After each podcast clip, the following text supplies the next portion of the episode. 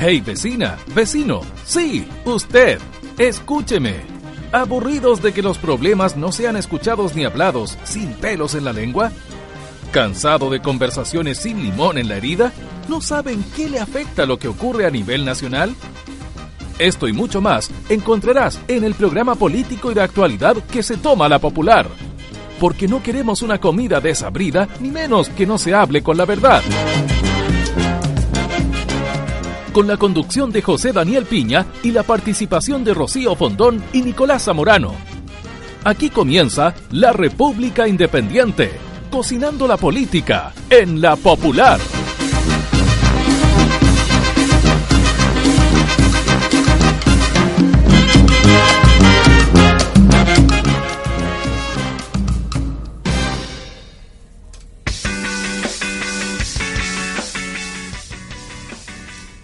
Esta semana, la Sala Penal de la Corte Suprema determinó acoger sendos recursos de amparo constitucional presentados por reos condenados por violaciones a los derechos humanos en contra de la Comisión de Libertad Condicional que, como cada año, había resuelto denegar la libertad a los uniformados por carecer de un real arrepentimiento y de conciencia del mal causado a las víctimas durante la dictadura de Augusto Pinochet. Coincidentemente o no, estas sentencias se pronuncian poco tiempo después del retiro del ministro Milton Huica, destacado tanto en los pasillos de la Corte como en el mérito de sus sentencias como un defensor de una interpretación completamente distinta de la expuesta por la actual composición de la Sala Penal de la Suprema. Jurídicamente, la, resolución resulta ser muy cuestionable. La libertad condicional no es un premio para aquel que muestra buena conducta en un recinto penitenciario. Antes que todo, es un instrumento para lograr la rehabilitación de los individuos que han quebrantado la convivencia social mediante el delito. De este modo, para aquellos que creemos que la pena debe ser al menos o debe al menos considerar como uno de sus fines la reinserción y la rehabilitación, no logramos entender cómo es que, tratándose de delitos gravísimos como los cometidos en tiempos de dictadura, se haya pasado por alto el nulo arrepentimiento y la falta de conciencia sobre la conducta cometida, así como también la creencia reiterada y comprobable de ser una especie de superhéroe patriota que sigue justificando el secuestro, la tortura y el asesinato, el asesinato masivo de personas por la eliminación del enemigo interno y la superación del marxismo. Como si lo anterior no fuese suficiente, la determinación de la Corte tampoco va en armonía con el derecho penal internacional, que uniformemente entiende que este tipo de delitos no admiten prescripción, ni amnistía, ni indulto de ninguna clase. Finalmente, el cambio jurisprudencial de la Suprema fomenta una sensación de impunidad que abre heridas en nuestra sociedad y contamina nuestra pacífica y sana convivencia civil. Los uniformados beneficiados fueron condenados por delitos de lesa humanidad, es decir, por los delitos más graves que puede cometer un ser humano.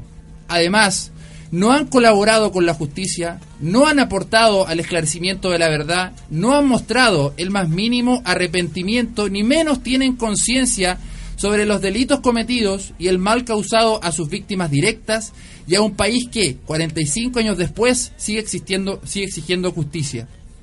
Por todo ello, ninguno de los reos que obtuvo su libertad esta semana debieran gozar de este beneficio, ni de indultos presidenciales, ni de reconocimientos o privilegios de ningún tipo. Además, de lo, además, lo que ha ocurrido debe ser un llamado de alerta para la clase política nacional que, más allá del empleo de pancartas y frases rimbombantes, no ha sido capaz de cerrar una legislación nacional que en esta materia sigue teniendo espacios grises que permiten que la composición circunstancial de una corte borre de un plumazo los lentos avances hacia la verdad y la reconciliación. Si hace algunas semanas cerramos un programa destacando la resolución que condenó a los culpables del asesinato de Víctor Jara, hoy, con pesar y, y en conciencia de que estas sentencias dañan a Chile, comenzamos una nueva edición de La República en Radio Éxitos, La Popular.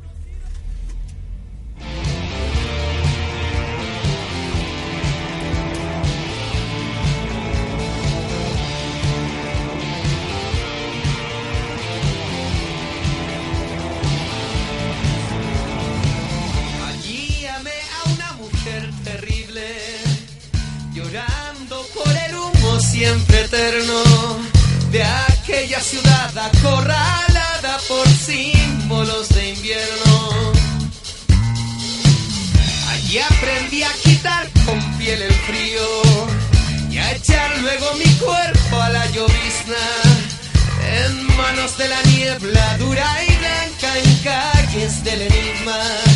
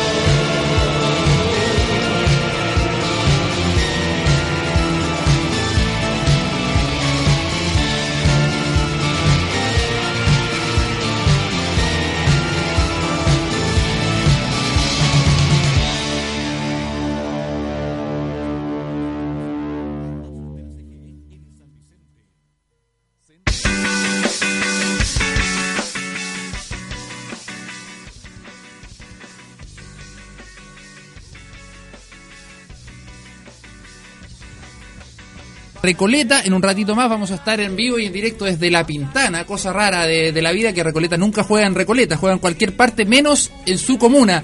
En la ciudad de Santiago estaremos allá, pero por ahora hacemos la previa en la República. Comenzamos eh, por saludar de inmediato a quienes eh, nos acompañan hoy día. Estamos con parte del equipo de la República en los estudios de Radio Éxitos La Popular. Comenzamos por quien está al frente mío, eh, Daniel Olivares. ¿Cómo le va? Hola José Daniel, muy contento nuevamente de estar en el programa, aquí haciendo República Independiente con grandes temas, así que espero hoy día el, el día de Sebastián, porque Sebastián hoy día tiene pa- para, para, para poder debatir de un tema bien delicado que estalló esta semana, así que espero que, que tengamos una gran jornada. Hoy día se supone que Sebastián no va a ser punching ball, como fue la semana anterior al menos. Eh, eso creemos. Sebastián Maturana, ¿cómo le va? Tengo toda la confianza que hoy día podemos tener una conversación más que simplemente recibir, recibir. recibir. Sí, eh, esperamos que hoy día se dé con un poco más de naturalidad y fluidez. Vamos a ver qué pasa. Hoy día vamos a estar hablando, eh, lógicamente, del tema de la semana, que ha sido la determinación de la Corte Suprema de conceder la libertad condicional a, mm, eh, por ahora, cinco reos, aunque se han ido sumando casos y al parecer van a aparecer nuevas sentencias en los próximos días de la Corte Suprema, eh, reos condenados por delitos de lesa humanidad, por delitos eh, durante la dictadura, por violaciones a los derechos humanos. Además de eso, en la segunda, en la segunda sección del programa estaremos hablando de la reaparición de Bachelet, respecto de lo cual Daniel Olivares me imagino tendrá que responder muchas cosas. Y em, sobre la cumbre en la Araucanía, em, materia sobre lo cual también se ha conversado y se ha debatido em, durante la semana. Eh, habíamos extendido invitación a Jano Herrera, eh, iba a venir, pero tuvo un problema de última hora con su hija, así que le mandamos un saludo, está escuchando el programa, eh, espero que esté todo bien, está un poco complicada su hija de salud, ojalá se recupere y no pase a mayores. Eh, el resto del equipo de la República está en Santiago, Nicolás Zamorano está con una clase hoy día sábado de mm, eh, comunicación en en el ICI, en el Instituto de Periodismo de la Universidad de Chile, está ya con, con clases los días sábados. Usted sabe, estas cosas ocurren después de los paros. Así que está muy complicado, Nicolás, sufriendo con exámenes, clases los sábados y muchas pruebas. Y bueno, Rocío Fondón, como siempre, estudiando, Estudiando. para el examen de grado. Les, les mandamos saludos a ambos, mucha fuerza y mucho ánimo a los dos porque seguramente están escuchando la República Independiente. Antes de entrar a la discusión, recuerda que puedes seguirnos en eh, Instagram, re.independiente. Allá estarán eh, todos los eh, panelistas publicando cosas. Nosotros estaremos también atentos a, a tus comentarios y nos puedes obviamente seguir y ser nuestros amigos. eh, eh, ser nuestros amigos en, en Instagram. Y también nos puedes seguir en Facebook eh, como República Independiente. Esto es importante porque en el Facebook eh, publicamos eh, la repetición de este programa, eh, más vale decir, publicamos el enlace de eh, este programa versión podcaster, donde usted puede entrar y escucharlo de nuevo, escucharlo completo, escu- escucharlo todas las veces que quiera en Evox de la República Independiente. Estará, como siempre, publicado eh, durante el día. Hoy día, más tarde, estará esta versión de la República Independiente. Ya, entramos en la discusión. Yo lo decía, obviamente a título personal, que la semana ha sido una semana complicada por lo que ha pasado. Uno puede comentar, con esto quiero abrir la reflexión, ¿no? uno puede comentar las, las circunstancias y las cosas que ocurren en la semana, el acontecer nacional, la contingencia, con diversas formas de entender la- la- las cosas, ¿no? con diversas eh, visiones. Pero lo que pasó en la Corte Suprema nos pegó al menos a mí personalmente me pegó. Eh, creo que es eh, creo que es algo que, que no nos hace bien, que mm, ya lo dijimos, jurídicamente tiene un montón de cuestionamientos y los vamos a los vamos a repasar hoy día. Pero más allá de eso, más allá de lo formal, la decisión que está detrás eh, no nos hace bien como país, abre heridas y genera lo que vimos durante la semana, eh, manifestaciones afuera de la Corte Suprema, declaraciones de movimientos vinculados con detenidos desaparecidos, eh, manifestaciones en el propio Congreso, etcétera. No nos hace bien lo que ocurrió, eh, no creo que vaya en la línea correcta lo que hizo la Corte Suprema, pero lo tenemos que comentar porque ha sido el tema de la semana. Abrimos la discusión, Daniel Olivares. Eh, bueno, quisiera partir hoy día porque el otro día por las redes sociales me consultaban, oye, ¿de qué sectores políticos son el resto de los panelistas? Y, y la verdad es que no nos preocupamos de estarlo recalcando y en este Sí, caso, lo- bueno, claro, lo dijimos en el primer en programa. el primer programa, pero ya han pasado los programas y la gente no está yendo. Yo soy militante del Partido Socialista y con quien hoy día vamos a estar aquí comentando es, es Sebastián Maturana, quien es militante de Relación Nacional. Así que, aunque parezca muchas veces, somos gente nueva que precisamente a veces se ve que llegamos a acuerdo porque creemos que hay cosas mínimas que hoy día tenemos que avanzar y donde no hay grandes diferencias. Vamos a tomar, vamos a tomar nota de eso. La, y- la diferencia son más sustantivas en otras materias. Donde, Todos los programas lo vamos Jano a Herrera diría, la izquierda y la derecha juntas jamás serán, unidas jamás serán El vencidas. el duopolio. El duopolio, el duopolio, el duopolio. Pero bueno, partiendo yo lo, yo lo reflexioné en el programa anterior, José Daniel, y si ustedes lo recuerdan, yo dije que yo creo que necesitamos con urgencia un gran acuerdo nacional donde podamos avanzar en la reivindicación del Estado. Y eso tiene que ver con reivindicar los poderes del Estado. Vemos que el Congreso hace más noticias por un chascarro con respecto a una corbata eh, y no por las grandes ideas que se están debatiendo en el Congreso. Tenemos un poder eh, ejecutivo que, por ejemplo, tiene estas disonías con la ciudadanía y esta crisis y profundiza la crisis de legitimidad cuando tenemos estos problemas de nepotismo. Eh, entonces yo creo que hoy día, cuando la justicia es un tema tan delicado, tenemos un poder judicial que la gente tiene enormes incertidumbres con respecto a si la justicia está operando bien en Chile. Y hoy día la señal que más encima da la Corte Suprema, que es el máximo órgano del poder judicial, es que en Chile pese a que no hemos tenido la justicia que quisiéramos con respecto a todos los lamentables hechos que ocurrieron en dictadura, hoy día más encima, cuando las penas no fueron lo más justo que uno hubiese querido, más encima hoy día estamos en esta situación donde la Corte Suprema valida eh, este, eh, este, esta nueva, esta nueva situación donde le permite salir bajo libertad eh, a presos que fueron condenados por delitos de lesa humanidad. Entonces yo creo que como tú lo indicaste en la editorial José Daniel, eh, hay enormes normas a nivel internacional y planteamiento a nivel internacional internacional, hay doctrina a nivel internacional, hay, hay principio a nivel internacional y esto la verdad es que no encaja. Eh, y yo esperaría que nos tomáramos esta nueva oportunidad para meditar en serio con lo que está pasando. Yo diría que no- yo diría que es un talón de Aquiles el tema de los presos y la situación carcelaria de ellos en Punta Peuco, pero también lo hemos discutido acá. Tenemos cuando uno compara que estos presos acceden a estos beneficios que son la distinción que tú sabes, José Daniel, de los de los elementos objetivos con los elementos subjetivos, uno dice, pero es- estos gallos cumplen con los elementos objetivos pero claramente en unas condiciones que no son las condiciones de la cárcel. Yo el otro día ve- veía un video que me mandaron por, por WhatsApp, donde era un video donde en una cárcel chilena eh, a un reo, otros reos, con Ah, estos sí. punzones que hacen, le hacían heridas, pero en las piernas. Claramente eso no debe estar pasando en Punta Peuco entre, Allá entre gente que fueron compañeros de trabajo en una época negra de nuestra historia. Para, para hacer un poquito de contexto, antes de darle la, mm, eh, la palabra a Sebastián, eh, que está con muchas ganas de, de- de comentar desde ya, eh, cuando, cuando Daniel hace referencia a, a estos elementos subjetivos y objetivos, tenemos que, digamos, aclarar el punto. Eh, los elementos objetivos en este tipo de casos tienen que ver con, por ejemplo, haber cumplido buena conducta, eh, no, no, no haber cometido, qué sé yo, eh, actos de indisciplina dentro de la cárcel. La cárcel tiene por de pronto un reglamento, ¿no? Eh, los reos tienen que cumplir ciertas conductas reglamentarias dentro de la cárcel.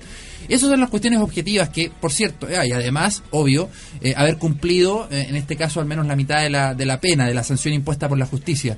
Esto lo cumplen estos reos. Uno, uno lo puede constatar, ellos se han portado bien, y por eso dije en la editorial que esto no necesariamente tiene que ser un premio a portarse bien en la cárcel. Ellos han portado bien en la cárcel y además han cumplido en este caso, eh, que son además eh, funcionarios de, de- de menor rango, los que han los que hasta ahora se han beneficiado por, por la libertad condicional, no son los más conocidos, que tienen penas mucho más grandes y que en consecuencia no han podido cumplir todavía ni siquiera un, un décimo de la, de la sanción. Ellos se han cumplido con esto. Pero el otro elemento que tiene que ver con reconocer tu culpabilidad, que tiene que ver con arrepentirte de lo que hiciste y de colaborar, en el fondo de, sentirte que estás re- reinsertándote en la sociedad, asumiendo tus culpas, asumiendo tu- tus- pecados, comillas, eh, no está presente.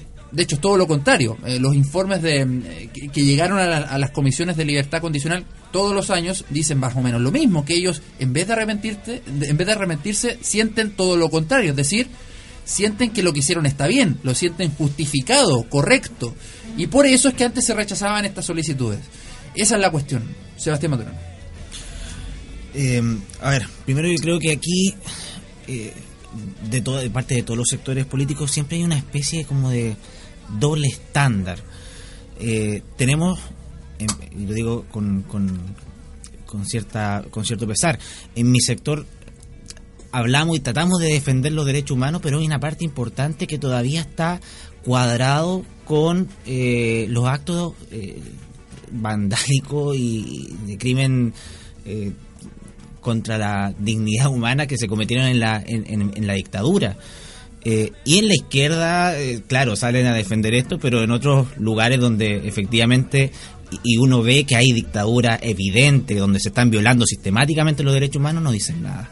Entonces me parece que en, parte del sistema político lamentablemente tenemos estas contradicciones que lamentablemente no nos ayudan, no hacen bien en nada. Ahora, at- ateniéndonos al caso puntual, eh, yo comparto lo que lo que decías tú, en la medida que aquí no haya efectivamente un arrepentimiento y ni un ánimo colaborativo, eh, es imposible que la justicia siga dándole beneficio a esta gente. Si finalmente ellos cometieron el peor de los crímenes que tú puedes cometer, ocupar al Estado y la fuerza represiva que tiene el Estado en contra de su propio ciudadano. Antes de que pase mm, colado, porque algo mencionaste respecto a digamos, las voces contradictorias que se ven dentro del sector. Eh, hoy día nomás leía eh, un- una opinión respecto de la diputada Flores, y no solamente la diputada Flores, ¿no? Eh, lo que leí hoy día se refiere a ella, pero tenemos, por ejemplo, el caso de- del diputado Rutia, que cada cierto tiempo nos recuerda su, su fanatismo por, por la dictadura. Eh, y cómo, tenemos que leer eso, digamos, en momentos en que hasta incluso la UDI ha llegado a, replantearse su, su declaración de principios, que, digamos, por mucho tiempo hizo reconocimiento de la dictadura de Pinochet. O sea, el, el- el fuego interno, el daño que, internamente se genera en, en la coalición por ese tipo de situaciones, me parece que debe ser considerado, ¿no, Sebastián? Absolutamente. Yo creo que ellos lamentablemente tratan de actuar o, o- definen su estrategia electoral en torno a un electorado que ellos definen como prioritario. En el caso de Urrutia, él viene de una, de una zona rural, que es la zona de Cauquenes, que, eh, donde él estima que la gente es más conservadora y tiene mejor recuerdo de eh, el, gobierno militar, voy a decirlo en sus palabras. Eh, yo creo que pasa por ese convencimiento, e- e- esa, esa eh, es difícil ponerse y plantear un, eh, eh, ponerse en los pantalones de ellos. Ahora, lo que pasa con la diputada Flores, eh, yo ahí puedo... Te, te pongo un puedo- poco en aprieto, sé, porque sé que la conoces. yo que ahí, tiene ahí, una- ahí puedo, comer- puedo, puedo, eh, quizás playarme un poquito más. Eh, yo sé que Camila eh, respeta mucho la obra. Es crítica con, lo, con las violaciones, pero primero está la obra. Esa, esa es su forma de verlo. Yo, no la quiero justificar ni mucho menos, no es lo que yo pienso, pero es la forma que ella lo expresa. Eh, ahora, esto dinamita el sector y dinamita la credibilidad que nosotros queremos instalar en temas sensibles. Eh, nosotros debemos actuar de, una sola forma. Eh, a mí me parece que, y, aquí voy a hacer quizá un pequeño quiebre con lo que se ha planteado en, en la generalidad. Yo creo que efectivamente hay, yo estaría abierto a dar ciertos beneficios a aquellos presos que eh, sus condiciones de salud ya sean intratables que tengan un Alzheimer avanzado, que ya no puedan no puedan dar paso ni en colaboración ni en arrepentimiento porque ya la, la- la, eh, su salud mental ya está trastocada eh, o que su salud física ya los tenga en una situación de postrado. Quizá en esos casos yo estaría abierto. En el resto de los casos Por que- de pronto lo que hizo la Corte ahora, digamos, que es el resto de los casos. El resto de los casos, primero tienen que haber muestras de arrepentimiento y tiene que haber colaboración porque hay miles de familias que todavía están esperando saber dónde están sus familiares. A propósito de eso mismo, eh, porque ya hubo un indulto presidencial. Pasó más o menos colado también, porque esta persona, eh, Cardemil, de apellido Cardemil, que fue indultado por el presidente de Piñera, eh, falleció antes de ser notificado de- del indulto. Él tenía un cárcel terminal, y estaba muy complicado de salud y se le indultó y después, eh, bueno, antes de la notificación falleció en el recinto, bueno, en este caso en el hospital, me imagino. Eh, estaba mal. Eh, pero, pero ya hubo uno, ya hubo uno. Y la pregunta que cae es obvia, digamos. Ya hubo uno, me imagino que hay sectores que van a presionar, por de pronto hay... Yo estoy pensando en un ex candidato presidencial que tenía esto como una suerte de, de principio dentro de su de- dentro de sus propuestas bandera de lucha. claro, que adhirió a Piñera en, en la segunda vuelta y que en algún momento va a empezar a cobrar la- los, los favores, digamos. Eh, entonces, considerando que ya hubo un indulto y considerando esta nueva postura de la Corte, ¿cómo vemos eso, no? ¿Puede, puede producirse, digamos, una suerte, comillas, de avalancha de, de peticiones relacionadas con esto, ya sea de las defensas de los de, de los, de los reos o incluso de, de- de gente como José Antonio Cas que, insisto, eh, utilizó este, este, este tema como uno de sus como una de sus propuestas de campaña, Daniel. No, lo, lo- lo- primero es que yo creo que hay que reconocer que cuando estaba generándose todo el movimiento por la democracia a finales de los 80 eh, y ponerle término a la dictadura de Pinochet, eh, una de las promesas eh, de este nuevo sector político que quería liderar el país esta dictadura era precisamente hacer justicia. Yo creo que ya ha pasado bastante bajo el puente, pasaron bastantes gobiernos de la concertación, luego tenemos los dos gobiernos de la presidenta Bachelet, que yo, yo los separo porque creo que es un proceso distinto eh, en, en mi análisis, eh, y resulta que ahí lo que nosotros tenemos es que durante todos estos años la concertación no pudo pagar su deuda con, la, con, la, con, con nuestro país al, al no hacer la justicia que los chilenos necesitaban. Yo creo que ahí hay, hay que reconocer esa deuda pendiente. Dicho eso, yo creo que eso nos ha llevado a que no hemos fortalecido nuestro sistema penal.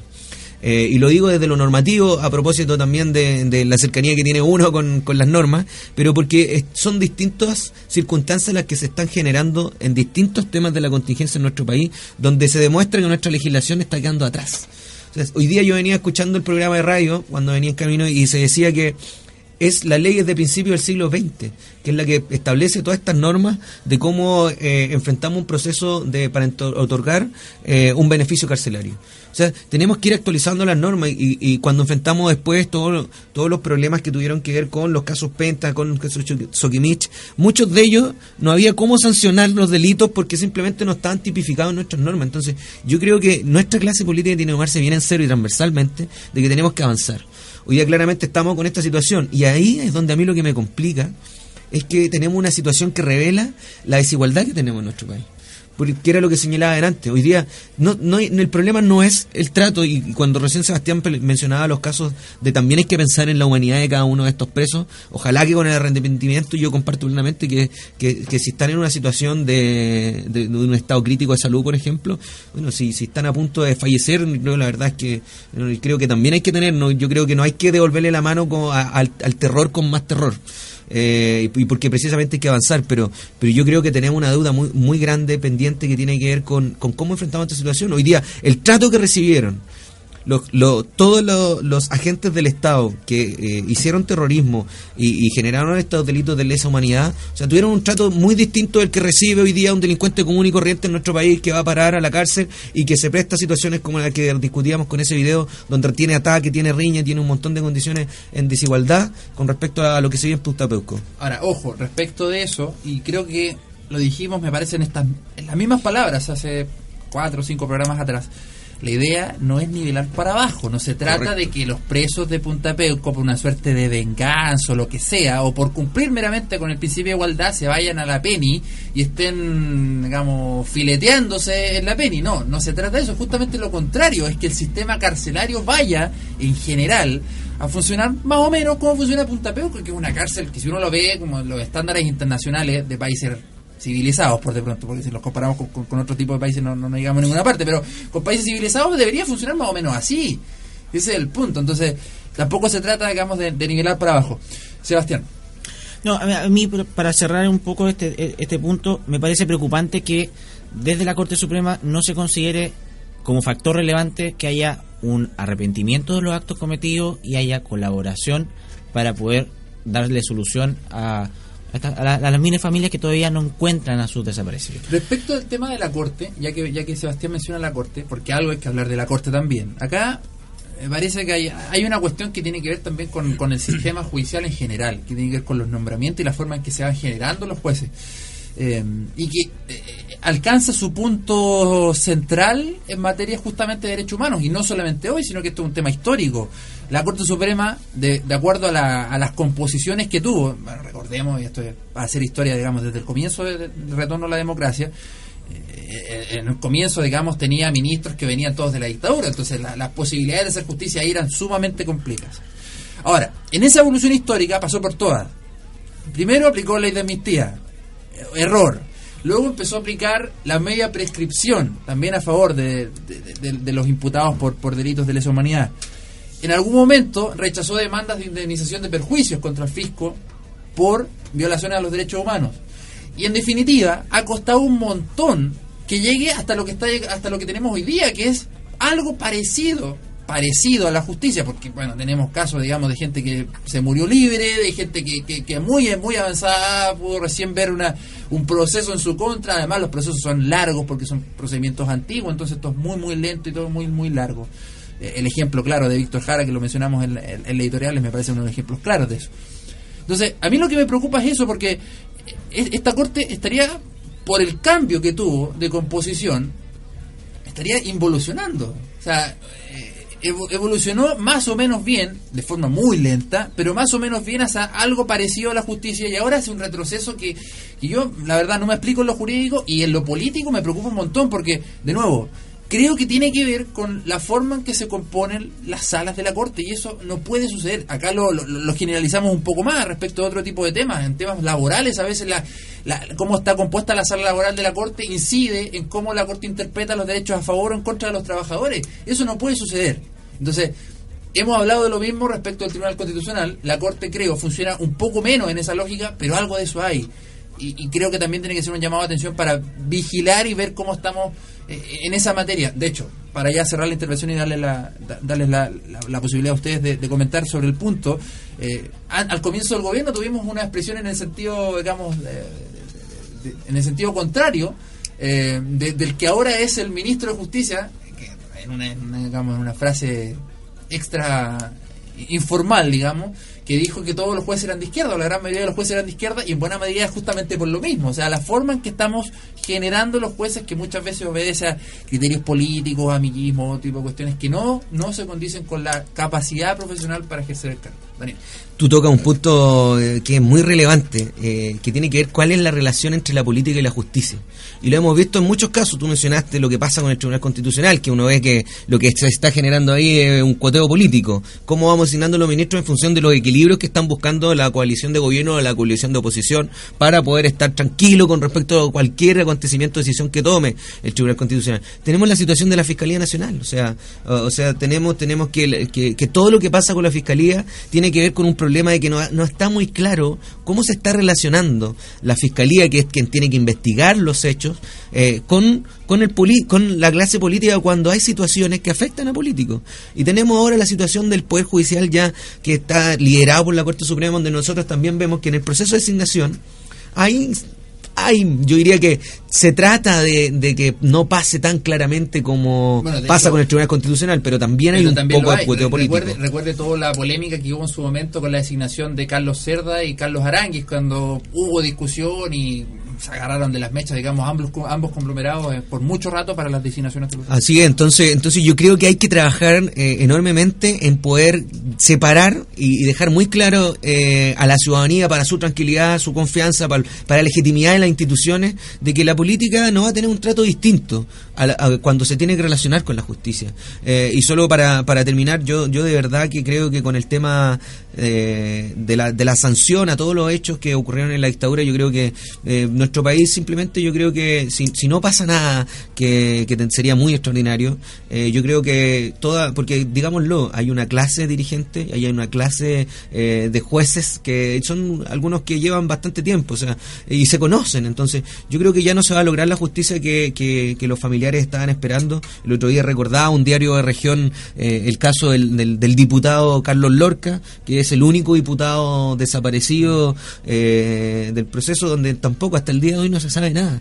Entonces yo, yo lo lamento profundamente y espero de verdad que podamos avanzar en que podamos definir muy claramente cuál es el trato que va a tener la política cuando se relaciona con la justicia. Sebastián Maturana.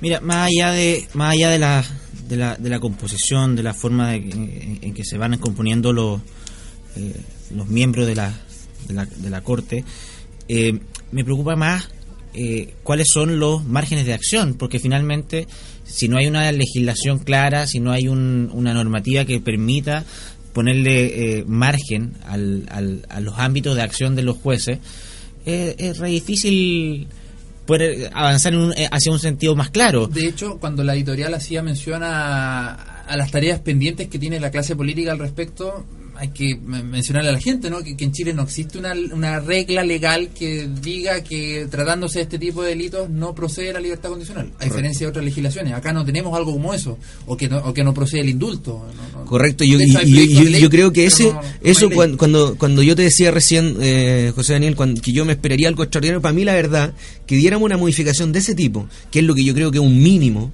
O sea, si, si en Chile no tenemos una norma que va a castigar con la mano más dura que tiene que castigarse a aquellos que el día de mañana quieran nuevamente hacer terrorismo de Estado, o sea, ¿qué señal le vamos a dar al país? Y hoy día yo de verdad no, no creo que el gobierno vaya a impulsar una agenda de este tipo, ojalá la haga, espero Sebastián influencia a Renovación Nacional y lidere esto porque le parece que es un mínimo para avanzar en la reconciliación, pero como te decía, yo, yo creo que sería bien extraordinario, algo lamentable. Sebastián. Bueno, si el presidente toma la posta sería un golazo. popular, ¿eh? Sería un golazo. eh, eh, bueno, después de 20 años de concertación y 4 de nueva mayoría, podría ser algo importante. Yo espero que, que el gobierno tome la posta, que sea capaz de, de- de darle una, una respuesta un poco más clara. Eh, ahora, eh, hay que ser franco, esto, esto requiere de voluntad y, y de, y de remar contra, contra grupos internos que de repente pueden ser molestos.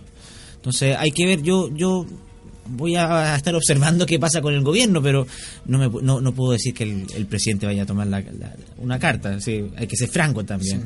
No lo tomaron la concertación durante 20 años, no tomó la nueva mayoría. eh, hay que esperar. Tenemos que avanzar ya en el programa, nos empieza a premiar el, el tiempo, lo que suena a continuación, antes de pasar a la segunda sección de la República, es Papa Negro con corte entrete acá en La Popular.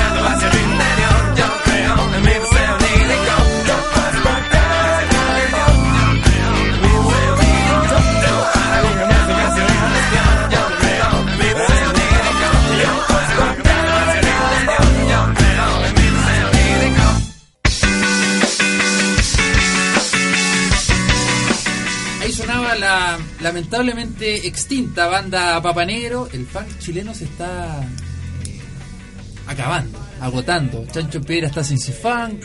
Los Tetas sufrieron el problema que es recontra conocido eh, de Camilo Castaldi. Después de eso no han vuelto a tocar. Papa Negro se separó. La verdad es que no ha sido eh, un buen año el este y el anterior para, para el funk chileno. Pero acá, de todos modos, recordamos a Papa Negro, eh, extinto hace algunos meses, nomás eh, la banda eh, nacional. Pasaba, hace ratito nomás conversábamos sobre mm, eh, la determinación de la Corte Suprema y si hay otra... Hay otro hecho noticioso que marcó un poco la semana política fue la reaparición de Bachelet. Eh, la habíamos estado esperando, se sabía que en algún momento iba a aparecer, se sabía que en algún momento iba a volver, se sabía que en algún momento iba a, a mostrar algo. Eh, los ruidos iban en torno a, a una fundación, esta vez no trabajo internacional como lo hizo eh, en la vez anterior, sino que mediante una fundación. Y, y- y eso fue lo que presentó en la semana Horizonte Ciudadano, la fundación de la presidenta Bachelet, y bueno, la pregunta, la primera pregunta cae de cajón. Eh, ¿Está preparando Bachelet su segundo regreso a, a la moneda, su tercer mandato, o esto es eh, para crear un, un nuevo espacio de discusión, para influir en, el- en la agenda política nacional? ¿Cuál es el objetivo que tiene Bachelet eh, mediante esta fundación? Y lo miro mucho a Daniel eh, Olivares, que tiene que dar respuesta de Y esto yo, desde yo el te, Partido y yo te digo de inmediato que sería mucho más interesante partir escuchando a Sebastián. A ver, ¿qué, qué cree él? No, no, ¿Qué no, cree él? no, no, ¿Qué, está pasando con Yo, Bachelet? ¿Quieres ser, de ¿quieres ser candidato quiero- presidencial, yo- Bachelet? Yo, quiero Sebastián? ¿Qué crees escuchar, tú? yo quiero escuchar al bachelover número uno de esta sala. De verdad, eh, ustedes no lo han visto, pero Daniel debajo de su suéter anda con la polera con la cara de, de la presidenta. I love Michelle, dice la bolera. Oye, no vayan a creernos quienes nos escuchan que en verdad voy a andar con una polera de la presidenta. Pero hay gente que sí se ha mandado a hacer polera de la presidenta. ¿Ah, yo, sí? yo he visto compañeros y compañeras, de, no solo del Partido Socialista, que andan con sus poleras. Es que el estilo millennial, Bachelet, la vieron presentando la fundación con zapatillas. Sí, con lenguaje inclusivo. Como un lenguaje inclusivo de una mujer millennial. Bueno, la presidenta fue bastante clara, muy tajante con la prensa estos días al señalar y dijo que no buscaba un tercer mandato. Bueno, paréntesis. Sebastián Piñera fue bastante claro durante tres años diciendo que tampoco buscaba un segundo mandato y acá lo tenemos, en la moneda instalado como presidente de la República. Sí, retrocedamos un poquito más. La presidenta Bachelet en, en Nueva York dijo que no iba a ser candidata presidencial. Bueno, todos sabemos que la, la vida, la vida política tiene muchas vueltas. Yo, yo, yo la verdad, yo la verdad es que los yo- argumentos también yo, tienen. yo la verdad es que creo que si la presidenta hoy día nos, nos dice que ella no está pensando en una tercera candidatura presidencial, yo le creo a la presidenta, porque soy bacheletista y creo y confío en la presidenta. Y porque creo que el rol que tiene la presidenta hoy día en el país es muy importante. Eh, creo que tiene un capital político Bachelet que no tiene ningún otro político dentro de nuestra coalición política. Y, y permítanme que, que, que sueñe un ratito yo, y lo, lo extrapolo también a eh, el Frente Amplio. Hoy día, yo, hoy día yo creo que cualquier figura del Frente Amplio, eh, in- incluso las más jóvenes, eh, sería bien interesante cuál sería el resultado frente a Chile. Yo creo que Chile goza de mucha legitimidad. La ciudadanía la quería mucho. Así que yo, yo, yo, yo le creo a la presidenta y creo que hoy día tiene que asumir otro rol, que es el rol donde tenemos que devolverle la dignidad a la política y ahí ella como expresidenta tiene un rol importante en la articulación y, y- en darnos la- las reflexiones de las lecciones que saca su gobierno, donde nosotros sabemos, partió todo por, bajo este proyecto que en definitiva terminó siendo un proyecto que era, que lo único que aglutinaba este proyecto era el nombre de Bachelet para ganar la presidencia de la República, pero después en el gobierno ya sabemos toda la historia y todas las complicaciones que tuvo. Yo creo que después de, de, eh, el gobierno del presidente Piñera, si la presidenta Bachelet va a ser candidata, hay que sincerar las cosas y la coalición tiene que llamarse Michelle Bachelet. Nada más, pues si no, no hay nada más que una a esa coalición que no sea la presidenta. Ahora, a mí me, yo tengo un tema de fondo. Yo creo que si la presidenta Bachelet vuelve a ser candidata, vamos, eh, eh, es solamente el síntoma de lo podrido que está el sistema político. Porque es imposible, es imposible que durante 20 años los únicos dos presidentes sean la presidenta Bachelet y el presidente Piñera. Y de hecho, si vamos más atrás, si vamos más atrás, Ricardo Lagos sí tuvo una pequeña aventura presidencial hace poquito. Eh, Eduardo Frey llegó a segunda vuelta con Sebastián Piñera. O sea, el punto es, repetemos los mismos nombres. El punto es que Hacemos esto cíclico. lamentablemente la reforma del presidente Lago eh, no tuvo los, lo- los resultados que él esperaba. Porque él esperaba que la reducción de, de- del periodo presidencial pudiese ser generar un poco de dinamismo.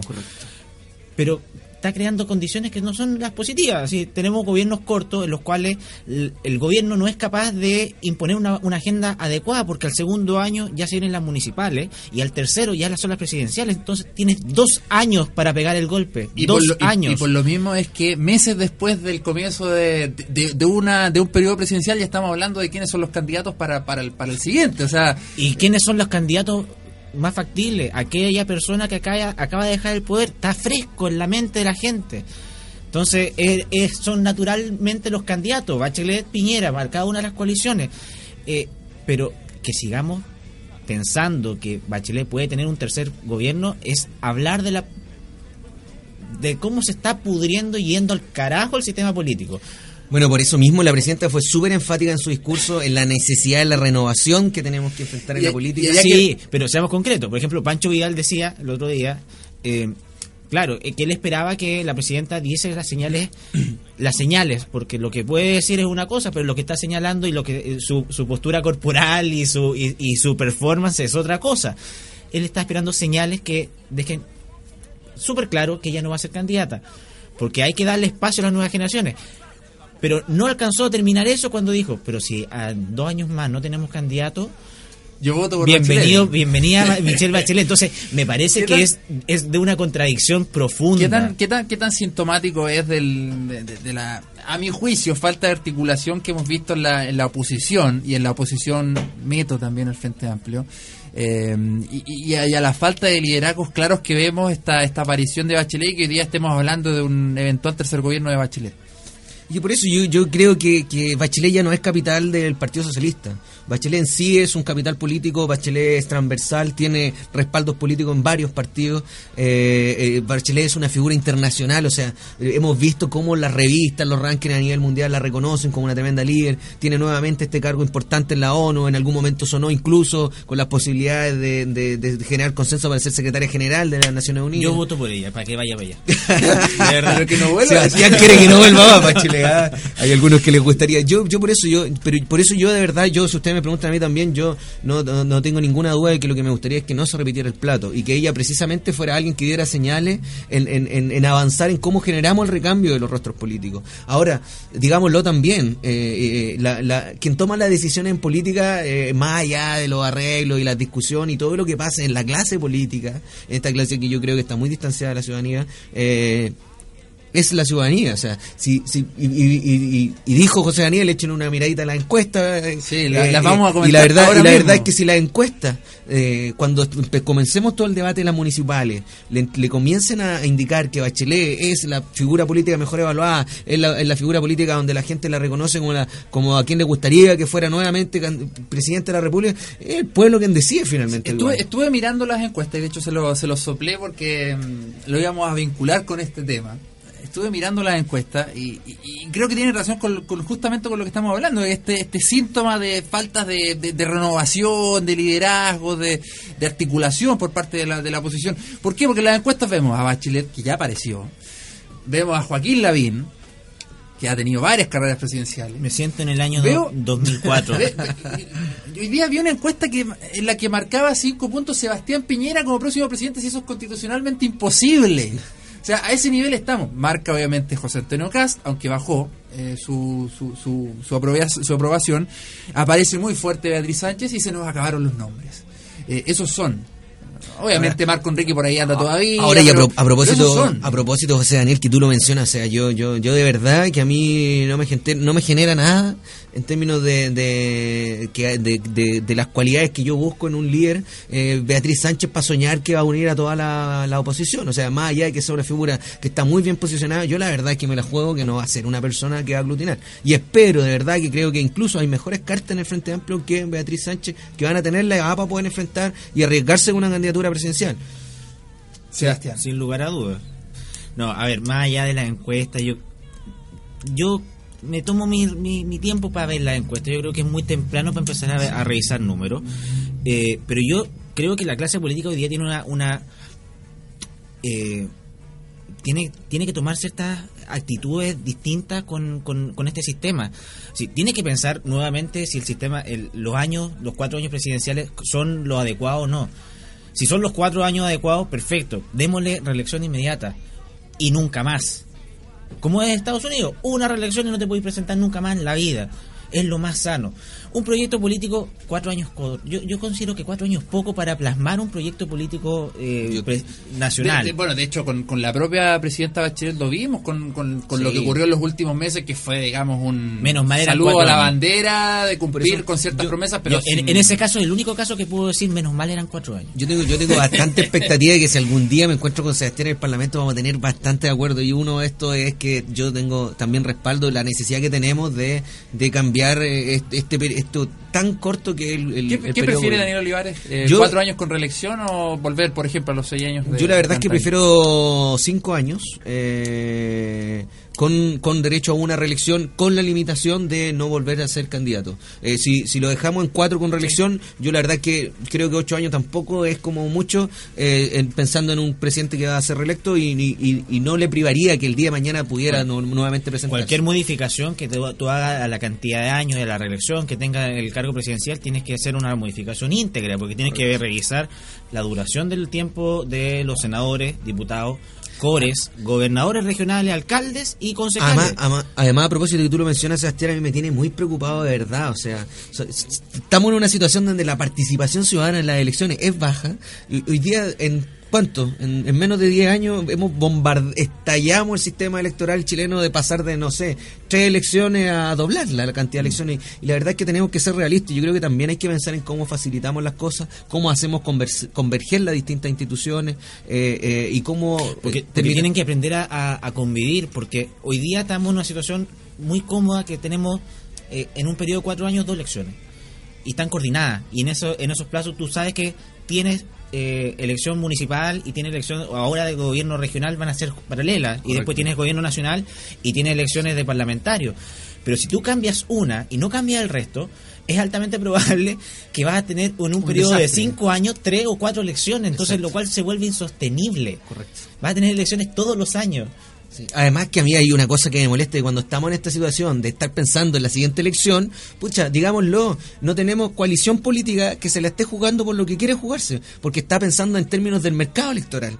Eh, y, un, y, y- y este mercado de la política hoy día que lo tenemos, eh, que va a estar midiéndose tan constantemente, permite que nuestra clase política, la verdad, y transversalmente, digámoslo, o sea, el Frente Amplio es bien meticuloso en sus decisiones. Cuando Revolución Democrática no se suma para poder acusar al fiscal nacional, está pensando en su votante. Entonces, digámoslo, entonces tenemos un mercado electoral, un mercado de la política que a mí no me gusta. Me gustaría que estuvieran más tranquilos, se preocuparan en jugárselas por su idea y no estar pensando en la siguiente tener por lo menos un par de años Correcto. para poder gobernar Bueno, y a, a propósito, interesante lo que está pasando también. eh, se- ya se nos están, ya, ya hay un primer eh, senado- eh, diputado que se bajó quería- Frente quería, Amplio. quería tocar ese tema, no, no, no- no encontraba el momento, la, la, la oportunidad para meter el asunto de Renato Garín. Eh, conozco a Renato Garín además de la escuela.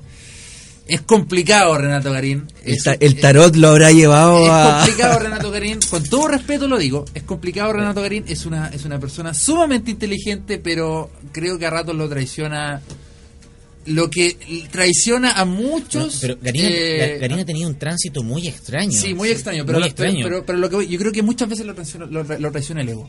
Eh, por el mismo este hecho de, de la intelectualidad y, la capacidad que él tiene. Ahora, de que la polémica es horrible y, y que, que los trapos sucios salieron para todos lados otra vez, otra vez. Y lástima que no está Ignacio Miranda. Si cada vez que hemos hablado de un problema de RD, Ignacio Miranda no está acá eh, para, para responder por RD. Yo creo que el más feliz hubiese sido Jano Herrera, que, Sí. que cuando yo el otro día dije, yo lo que único que veo en el Frente Amplio y sobre todo en Revolución Democrática son puros proyectos personales. Cuando estalla esta situación de yo dije, chuta, parece que estamos avanzando bien los panelistas de, Sí. de República Independiente, estamos, bien, fateando. Estamos, fateando. leyendo bien, estamos leyendo bien. Ya, pero cerrando ese tema y volviendo a Bachelet, ya para cerrar también el tema de Bachelet, eh, quiero ir a lo, a lo último. Eh, ¿Cuánto en, en todos los lanzamientos, en las zapatillas, en el, en el lenguaje inclusivo, en la elección incluso de la persona que va a estar a cargo de la fundación? Gran señal ahí al nombrar a Valentina Quiroga como quien va a jugar el rol importante en esta fundación. Sí, Eh, creo que pensó to- en Frey primero, pero dado, Sí. da- dado los 122 mil millones, No. creo que desistió. Sí, se tuvo que desistir. Pero mi punto es, eh, dado todo eso, dado todo eso, y a este, este suerte de lenguaje que se empezó a utilizar más o menos como al tercer año ya del, de- del segundo gobierno de Bachelet, a propósito del legado de Bachelet, ¿cuánto hay de intento de defender ese legado que algunos dicen que no existe, que es un invento, digamos, lingüístico? ¿Cuánto hay de defensa del legado de Bachelet en esta, en esta Yo, yo, yo voy a dejar que Daniel responda Sí, primero uno. porque hay que buscarlo. Sí, Entonces, uno- mira, no, pero le quiero responder de inmediato el tema del legado. Si uno piensa y revisa la prensa, revisa los videos de los debates, y uno habla de gratuidad en educación, cuando se estaban enfrentando los candidatos presidenciales a finales del primer gobierno de Sebastián Piñera para la elección del 2014, uno se da cuenta que la derecha creía en la educación como un bien de consumo y no respaldaba una reforma que implicara gratuidad. Y Bachelet de inmediato dijo, yo voy por un gobierno que se va a jugar por la gratuidad. Pasaron cuatro años y hoy día eh, la coalición de gobierno, con Sebastián Piñera incluido, ¿qué piensan con respecto a la gratuidad? Dime tú, José, ¿qué piensan de la gratuidad? La respaldan. Entonces yo creo que el legado de Bachelet es un legado que... eh, movió la bandera de los So- la- somos, la- somos chicos la- buenos lo- nosotros, lo- no, los no límites vamos a de lo entrar a posible. dinamitar, no venimos con la lógica de la retroexcavadora. no, no. Esa, esa lógica corresponde a otras personas, a otros Lo liderazgos que lo están importante, bien. Sebastián, es reconocer que Bachelet tiene un legado. Y uno, el- parte de ese legado que yo creo que es Bach- Bachelet, yo creo que parte de ese legado es lo que hizo en gratuidad de educación, que implicó lo que yo decía en términos muy simples. La derecha, que era una coalición que no respaldaba la gratuidad de educación, ahora la respalda. Eso es un logro de Bachelet. Tenemos que avanzar. La semana también hubo noticias de otro, ojo. Aquí hay, buscamos siempre lo- los vínculos entre los, temas que estamos tocando. De otro eventual presidencial, que creo yo no ha calentado nada, pero, pero ese es otro tema. De- del ministro del Desarrollo Social, eh, Alfredo Moreno, en relación con la cumbre en la Araucanía. O sea, se juntaron algunas agrupaciones, digo algunas, y eso es importante porque varios se restaron de, de- de- la, la cumbre, especialmente movimientos eh, mapuches eh, en una muestra más de que este gobierno está intentando hacer algo para, para avanzar en la, en la paz. Recordemos que hace algunos días también hubo noticias respecto a esto, ¿no? En, en cuanto al- a la concesión del permiso de, de Celestino Córdoba para ir a su rehue y, y eso también causó bastante, bastante eh, discusión y, noticia al respecto. ¿Cómo leemos esta, esta cumbre de la Araucanía, eh, Sebastián? Yo- bueno, yo creo que esto, primero no es cumbre, aquí no hay una... Así se le no- denominó. no- lo- los, me- Públicamente. los medios los medios comunicaron que era eso. Yo creo que es una reunión, Esto, esto es un intento de eh, empezar a generar diálogo. Y yo creo que es un buen intento, un buen inicio. Eh, finalmente, la solución de la Araucanía la tiene la misma gente de la Araucanía. Tiene que, tiene que salir de la- desde ahí, desde el origen. Y una de las cosas que el presidente ha planteado es que tenemos que conversar con las comunidades. En ese caso puntual hay harto paño que cortar, hay harto que conversar, hay harta solución que buscar a partir de la conversación, a partir del diálogo que se genere ahí con las autoridades. Entonces yo me parece que es un buen primer paso. Bueno, yo, yo también, a propósito que decía José Daniel que le gusta unir las cosas con otros temas, eh, solo, solo, solo un punto. Él veía que el presidente está tuvo este viaje. Sí, seguir al presidente es bien entretenido por Instagram. La verdad que me cambió la ¿Sí? vida ¿Usted porque lo sigo, porque soy, soy un ciudadano, quiero saber lo que está haciendo mi Me, presidente. me encanta la, la entrevista ciudadana que tiene. ¿eh? No, son muy entretenidos. Me- me- eh, digamos que es simpático el presidente, es simpático. Y la verdad que, más allá de todas las caricaturas que uno hace en política, yo creo que el, el tipo es bien simpático y llega a la gente. Es bien, eh, es bien llamativo que más allá de las encuestas. ¿Son, yo toda- ¿son toda- buenas o no son, son toda la- buenas o malas las piñericosas? A propósito que esta semana hubo una, a propósito de... ¿La, la vio usted? La- la de- La de Eusebio Lillo. Ah, no, no, no. Lo- no, lo confundió con Baldomero Yo creo que cuando la historia hable el presidente Piñera se va a acordar de sus piñeras y cosas y, y forma un todo. Y lo que es lo que es eh, Sebastián Piñera. Cuando uno se acuerda de, de la presidenta Bachelet también se va a acordar del episodio de su hijo y, y son parte que constituye a cada uno de, de estos expresidentes. Entonces, al punto que iba a ir, tenemos que eh, eh, decretó el cambio de la isla de Pascua a Isla Angarroa, Isla de Pascua, eh, y decía ahí en su frase el presidente que quería devolver la dignidad al pueblo originario de la isla de Angarroa. Pero la verdad es que me gustaría, el mismo presidente, la, la presidenta Bachelet lo planteó en, en, en lo- aquellos aspectos que quería impulsar con la reforma constitucional, que era el reconocimiento de nuestro país de la pluralidad, y eso tiene que ver con el reconocimiento de los pueblos originarios. Creo que es algo que tenemos que hacer con el pueblo de Rapa Nui, creo que con todos los pueblos de nuestro país, especialmente con la Araucanía. Es parte de lo que yo creo que debiera formar parte de una agenda con la cual avanzar en este proceso de pacificación. Está en el programa avanzar en, el reconocimiento de los pueblos originarios. Porque digámoslo, hoy día, eh, esta situación que, que hasta el día de hoy, año 2018, seguimos con el la Araucanía, es un problema de siglos. Y que ningún gobierno en este país ha sido capaz de ponerle eh, término. Entonces yo valoro primero profundamente la instancia, creo que como aquí ya se mencionó, es importante dialogar, no pueden estar los, actores enfrentándose nomás de forma violenta y nunca eh, congregarse a discutir. Pero también, bueno, ya tenemos divisiones disonantes. O sea, hay ya algunas personas que formaron parte del espacio de esta reunión que han dicho esto solamente es una campaña publicitaria del gobierno. Otra más campaña publicitaria. Entonces, yo espero cosas concretas porque lo mismo que debatíamos, y de ahí lo voy a mencionar yo en mis reflexiones con lo que pasó. ¿Cuál es el compromiso de- del gobierno con- para avanzar en, la agenda de, igualdad de género que impulsó el movimiento feminista? Eh, solo hacer esta modificación que es deber del Estado y después, acto seguido, votación siguiente, no respaldan eh, establecer eh, normativamente que haya igualdad salarial entre hombres y mujeres. Es una contradicción. Entonces, yo quiero cosas concretas. Ahora hacen esta grandilocuente encuentro que me parece muy bien y lo respaldo, pero quiero cosas concretas. Y ahí en las cosas concretas es cuando uno ve la agenda, la letra chica o la verdadera agenda del gobierno. Propósito de, de- de esta lectura que se hace de que esto fue una, una suerte de uso marquetero de- del tema de la Araucanía, ¿qué hace Alfredo Moreno ahí? Eh, y, y lo digo porque es un secreto a voces de que, al menos al comienzo de esta carrera, Alfredo Moreno era el ministro presidenciable. Eh, de hecho, su, su, su posición en desarrollo social yo iba comentaba, por ahí, con, yo comentaba con unos amigos que la estrategia ahí con Moreno es esto del, del capitalismo con rostro humano. Eh, Yo creo que el- eh, eh, Moreno lidera esta, esta agenda porque viene del empresariado, o sea, estaba liderando la organización más importante empresarial en Chile y ahora a ser ministro de Desarrollo Social, un empresario que no sé cuántos miles de millones, o no olvidemos el patrimonio de- del, del, del gabinete del presidente de la República, entonces ahora venir a, a andar en albergue repartiendo frazadas, no sé, me, me genera cierta cierta incertidumbre, cierta intriga la situación. Más más allá del prejuicio, eh, Y añadimos, añadimos, a propósito, aprovechamos el- la pausa, ¿no? Añadimos una, una cosa más, un antecedente más a, a Moreno, aparte de su, de su pasado como líder del- de, de- de- de las agrupaciones gremiales. Eh, antes de eso estuvo en Penta. Fue presidente de Empresas Penta. Así eh, es, le así tocó, que- le tocó la parte dura del... Sí, cuando estaba todo Sí. que arde en Penta, Sebastián. Mira, más allá de de, de, eh, de las posibilidades de, o, o la- o- o- o las conjeturas que uno puede hacer de que el presidente quiere que Moreno sea su delfín, porque eso anda a saber tú quién lo sabe, más allá de que el presidente, eh, era, era esperable que el ministro de Desarrollo Social se hiciera cargo de el tema de la Araucanía. Porque dentro del plan de Piñera está que el ministro de Desarrollo Social sea capaz de coordinar un montón de ministerios sectoriales. Y para darle solución al tema de la Araucanía no basta con que vaya un ministro de un tema sectorial a hacerse cargo, necesita una respuesta integral. Entonces la mejor forma de coordinar el resto de los ministerios es a través del Ministerio de Desarrollo Social, no queda de otra. Eh, no, no veo otra forma de justificar el rol de Moreno en la, en- en la Araucanía que no sea la coordinación de macro ministerios.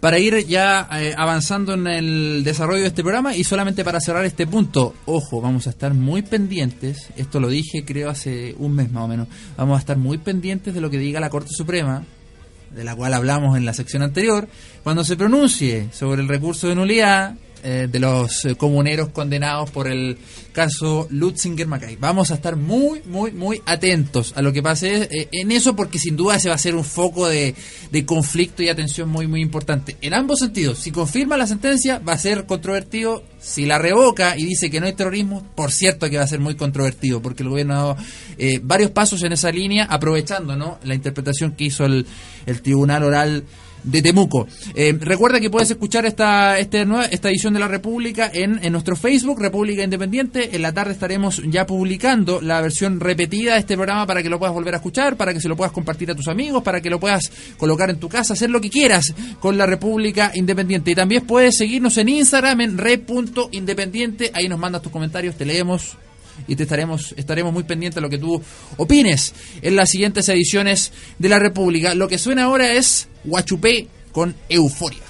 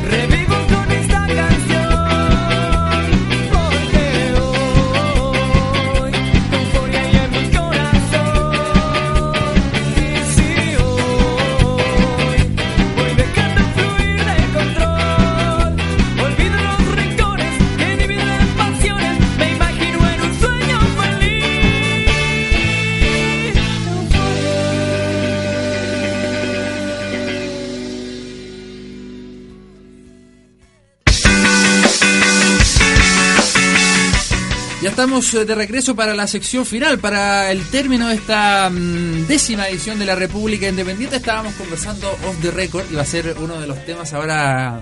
La reflexión. Claro, en las reflexiones finales. No solamente hablamos de política, también hablamos de fútbol. Estábamos comentando sobre mm, el traspaso de Arturo Vidal que se confirmó ayer eh, al Barcelona. De hecho, hoy día mm, Sport, eh, el, el principal medio deportivo de Cataluña, eh, publica ahí en su en la portada a toda a toda página y Arturo Vidal como como el nuevo fichaje del Barcelona. Eh, ¿Qué quieren que le diga? Estoy contento por eso. A mí, yo- a mí yo- me encanta Vidal, más allá de, de todos los incidentes. En algún momento aquí mismo en la radio dije que, que San Paoli, por ejemplo, lo debió haber echado en la Copa América después de lo que hizo. Pero me encanta Vidal. Me Yo, yo voy a dejar un debate abierto con, con Sebastián y contigo, José Daniel, porque para mí este salto en en- de Vidal al Barcelona, eh, donde yo no tengo ninguna duda, pero si es que lo mandan a la banca va a pelear el puesto, pero de una Sí. manera como enajenado, porque es un tipo que tiene, yo creo que lo que no tiene ningún otro deportista en Chile, ¿eh? Tiene mente y un corazón que son gigantes. El compadre si se propone lograr algo lo logra y, y digamos y, y en ese sentido yo el debate que quiero dejar abierto para mí de verdad yo creo que Vidal o Sánchez son los jugadores más grandes de la historia del fútbol chileno pero yo creo que, que Vidal con este logro esperando que lo gane todo con el Barcelona yo creo que va a entrar a pelearle Va a entrar en la discusión. Y de hecho quería ir justo para allá. Sin ser fanático del Barcelona, porque yo me gusta el, el otro ¿A equipo. usted le gusta el Real A- Madrid? hasta en eso nos diferenciamos yo soy más Sin ser Barcelona. fanático del Barcelona, yo debo decir que me siento orgulloso de que sea el tercer chileno en una década que haya pasado por el Barcelona. Sí, eh, El para, para, para los colocolinos todos pasaban Colo Colo. Los tres. Bueno, bueno Bravo, Sánchez y Vidal. Los bueno, tres por cierto, además, además, además viene a confirmar que yo creo que Vidal, Sánchez y Bravo, sin duda alguna, Sí, son, son- los tres chilenos más grandes Son en la los- historia del los- fútbol. Por de pronto son los íconos de esta generación. Son los, son los íconos de esta generación y la discusión va a estar, y aquí Pato Piña que está dando vueltas por el estudio me dice, pero ¿cómo? ¿Qué Así. pasa con Elías Figueroa? Viene, viene por acá, para que la gente entienda, viene por acá porque ya me están apurando, porque ya está por salir el transfer de la Popular para, para Santiago. ¿Qué no nos vamos, director, un El, ratito el más? charter. Ya nos vamos, ya nos vamos a Santiago. Una y media nos vamos para. Vamos a volar, vamos a llegar muy rápido a la pintana porque. ¿A qué hora empieza la transmisión? ¿Dos, dos y media, tres más o menos? A las tres. A las tres empieza la transmisión de la popular desde la pintana para el partido de Velázquez con Recoleta. A propósito de que estamos hablando de, de fútbol. Para cerrar el tema, yo creo, yo creo que si llega a ganar algo importante, dícese, la Champions, con, con el Barcelona, va a entrar a la discusión de si eso no es el más, grande, futbolista de la historia. Absolutamente. Buen dolor de cabeza para Valverde. Sí, fue el dolor de cabeza para Valverde porque hoy día creo Vidal no llega como titular al Barcelona, pero se va a ganar el puesto. Y tengo toda la fe que se lo va a ganar, Y- a menos que las lesiones lo Y compliquen. bien, que es lo más importante, porque yo tengo una fe enorme. Llegamos como campeones de América a la, a la Copa del Mundo el próximo año, donde yo de verdad tengo mi A gran sueño. América. Yo nunca he ido a la Copa América, yo no he ido a ninguno de estos torneos internacionales, excepto el que vivimos acá ¿Quiere en Chile. Brasil? Pero mi sueño es ir a Brasil y ver a esta generación dorada en, en, en Yo- cancha yo- yo ya lo internacional. veo, ¿ah? la final en el Maracaná, No, sería, sería- Chile contra ¿Se? Chile contra Japón. Aunque no ganemos, aunque no, yo siempre digo, aunque no ganemos la Copa del Mundo, pero por lo menos vamos a poder reflejarle a toda Sudamérica Sí, que ganamos tres Copas del Mundo. Sería- sería sería Sería, sería, muy bonito. Como siempre hacemos, los minutos finales de la República son destinados para las reflexiones finales, para los últimos comentarios, ya sea de los temas que, revisamos hoy día, de la agenda de la semana, de lo que viene la semana que viene, la próxima semana en Chile. Así que abrimos micrófonos, Daniel Olivares. Bueno, mi reflexión de, de este día sábado, José Daniel, tiene que ver con lo que sucedió eh, durante la semana con la reforma constitucional impulsada por mensaje del presidente Piñera y que vino a recoger las demandas del movimiento feminista para impulsar una reforma constitucional que permitiera que el Estado promueva la igualdad entre el hombre y la mujer. Eh, y la verdad es que la aprobación fue unánime en el Congreso, pasó el pri- la primera votación en general ahí del proyecto, ingresó el proyecto al Congreso, que la gente que nos está escuchando eh, comprende que eh, eh, se aprueba en general el proyecto y después uno entra a votar en particular cada uno de los artículos de cada uno de los proyectos de ley. Y el problema estuvo en particularmente en, el rechazo absoluto y transversal, eh, ahí sí estuvo muy articulada toda la coalición de gobierno, desde Bópoli hasta Renovación Nacional, donde votaron y rechazaron aquel artículo que eh, establecía una reforma a la Constitución para que el Estado, para esta igualdad salarial entre el hombre y la mujer a igual función. Entonces la verdad es que yo, eh, la verdad es que he seguido la prensa estos días, eh, he revisado lo- los Twitter de algunos representantes de la coalición de gobierno y no hay aclaración. Entonces yo de verdad, cuando el otro día debatimos, yo lo decía acá, a mí me gustarían las cosas en concreta, porque para mí creo que no debiera haber ningún problema. Si es que la coalición de gobierno está de acuerdo en que tenemos que establecer una norma que obligue a que se pague igual remuneración al hombre y a la mujer por igual función, entonces hagamos la reforma. Cuando uno ve que la coalición de gobierno no aprueba esta reforma, lo que está diciendo es súper claro. Yo no estoy de acuerdo con una norma, con una, con, con- con una ley que establezca algo de ese tipo. Y por lo tanto que se mantenga la desigualdad salarial del hombre y la mujer, más allá de que digámoslo, y José Daniel, critícame si tú no piensas así, dada tu mirada y tus conocimientos jurídicos, pero la constitución es una declaración de principio, y cuando vamos a declarar, promover la igualdad entre el hombre y la mujer, eso queda en la constitución, pero eso tiene que traducirse en cosas concretas, porque como lo hemos debatido acá y también lo hemos consensuado, la, situación de postergación de la mujer durante décadas en nuestro país, eh, a mí me gustaría que Chile diera un salto, diera un ejemplo al mundo con respecto a cómo quiere avanzar en equidad de género, y yo creo que lo que sucedió en el Congreso es inexplicable. Primero porque fue un, es- no fue fue un, tremendo eh, una, tremenda disonancia con respecto a, a lo mismo que indicó el presidente de la República cuando mandó este proyecto de ley al Congreso donde rimbombantemente mencionó incluso el tema de la, de la situación salarial de las mujeres porque habló de la igualdad de género, pero no eso no se plasmó en el Congreso. Así que no ha habido ninguna claridad al respecto y yo creo que nuevamente a mí se me genera la sus- suspicacia más allá de lo que me dice Sebastián de mi de, de mis prejuicios, pero yo yo esta relación que tenemos de los negocios entre ah, todos sabemos los costos que implicaría un trato igualitario en términos de remuneración al hombre y la mujer. Entonces yo espero que podamos avanzar y esa es mi reflexión de hoy día que, que la ciudadanía sepa y sobre todo a las mujeres que nos escuchan que la coalición de gobierno no apoyó una reforma de ese tipo. Fueron las reflexiones finales de eh, Daniel Olivares, como él lo mencionó al comienzo del programa, nuestro panelista del Partido Socialista, bacheletista también, es que no escuché la primera parte del programa. Em, ¿Se va a Navidad o a Santiago ahora? Eh, a Navidad, porque hoy día sábado eh, celebro el, el cumpleaños de, de mi hermano Roberto, a quien le mando un gran Ah, vi una- un- un vi- gran vi saludo. algo, una publicación, sí, correcto, sí, sí. Así que eh, vamos a celebrar en Navidad el cumpleaños de mi hermano, como es tradicional, con mi mamá y mi papá, eh, en familia. Están escuchando, me imagino, la, la popular. No sé si el dial llega ya, pero al menos online están escuchando. Mi madre, de, de hecho, yo me encargo de toda mi familia el día después eh, escuche la repetición del programa porque me gusta recibir críticas, así que qué mejor que la familia. Háganme pedazos, Daniel, gracias. Eh, Sebastián, reflexiones finales. Sí, estaba pensando en responder a Daniel, pero podemos tratarlo en otro programa. Eh, para que sea tema de discusión. Hoy día también. aparecieron amigos, el otro día casi se agarraron, el otro día casi se agarraron. No, en, gen- en muy general, en general con Daniel tenemos un- buena buena sintonía. Está escuchando Jano, ¿eh? Eh, no, estaba pensando en Ignacio en realidad. Pero bueno. Sí, bueno, saludos Bueno. a Ignacio Miranda que se habrá, no sé si se habrá recuperado de su uña encarnada. Eh, creo que estaba complicado. Creo que Yo, estaba yo creo que en, en el contexto actual no quiere aparecerse a discutir de tiene revolución un- democrática. Tiene un garín encarnado, Ignacio Miranda. no sabemos si sigue en Revolución Democrática. de partida. Oh. Bueno, eh, yo me quedo me quedo preocupado por la situación que pasa en la Subsecretaría de Prevención del Delito. 122 mil millones de pesos que, eh, como en otras ocasiones, han ido a parar a la basura. Planes que no tienen eh, ni un mecanismo de control, eh, platas que se otorgan sin ninguna, sin ninguna, sin ningún miramiento. Es ¿qué estamos haciendo? ¿Por qué, por qué nadie le pone un coto a esta situación? Y lo peor de todo me parece el reconocimiento es un avance, lo reconoce, pero me parece que es brutal el reconocimiento que hace el ex subse- subsecretario, que en la subsecretaría se dedicó a pagar favores políticos porque todo gobierno tiene que pagar favores, fa- favores políticos. Me parece que es de una brutalidad eh, gigante. Y me parece que es el reconocimiento de que hay coaliciones que buscan el Estado solamente como botín de guerra. Así que eh, lamento la, la situación, 222 mil millones de pesos que podrían haber servido para tantas otras cosas. eh, y ese es parte del legado de la presidenta de Chile. El hay legado. legado. entonces, hay legado. Hay legado, hay legado. Chuta, hace un rato no había legado. chuta. Ha habido reconocimiento, confesión de parte. Hay legado, señores. Hay legado.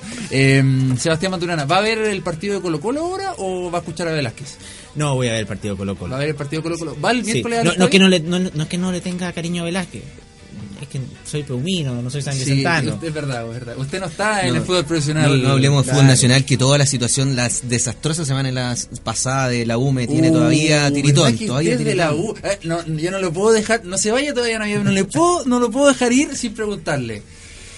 Si usted tuviera una camiseta de Pinilla, ¿la quema o la guarda? No, claramente Pinilla no tendría que haberse ido. Yo creo que el que tiene que irse a la U es Carlos Heller. El, el, el que El- más el pro- hípico. el que más promesa ha hecho en la U es Carlos Heller. Una vez el estadio y no hemos avanzado, no ha puesto ni una Cre- piedra. Creo que creo que en, en- en la laguna esta que tiene la Universidad de Chile, la universidad, no el equipo, la universidad, creo que hay un par de tablas listas ahí para, para lo que iba a ser el, el estadio de la U. Saludos a todos los hinchas de la U. Algún día va a ser local, en, en Navidad por último le vamos a ofrecer un, un espacio. A- usted ofrezca a a la U, Killer ahí ¿ah? un, un pedacito. Sí, yo creo que un equipo chico debería ser jugar local en, Nav- en Navidad. Ahora van a pelear por eso. Bueno, los dejo. Gracias, eh, Sebastián, Daniel Olivares. Hoy día no voy a tener reflexión final, no voy a hablar de política, al menos en esta parte. No vamos a, no vamos a referirnos ni a ni a las cifras económicas, ni, ni al delito, ni, ni a nada que se le parezca. Eh, lo que quiero, lo que quiero hacer en los minutos finales es eh, hacer un pequeño, muy pequeño homenaje a eh, Juan Morales, eh, músico sanvicentano, cantante sanvicentano, cantor sanvicentano, que nos dejó el domingo pasado. Nosotros hicimos el programa el sábado mm, pasado, al día siguiente estuvimos eh, haciendo el partido de Velázquez eh, con... eh, con Mayeco Unido, acá en San Vicente, y al final del partido nos enteramos de la, de la triste noticia. Él estaba afectado de un cáncer, y lamentablemente falleció en una, en una operación. Es una pérdida enorme, enorme, eh, para nosotros que conocemos a, A Diego. A, a Diego, sobre todo, al, hacemos contexto, ¿no? Juan integraba el grupo Edu, Juan y Diego. eh, em, ¿Cuánto? Un año de formación, me dice acá el, el director.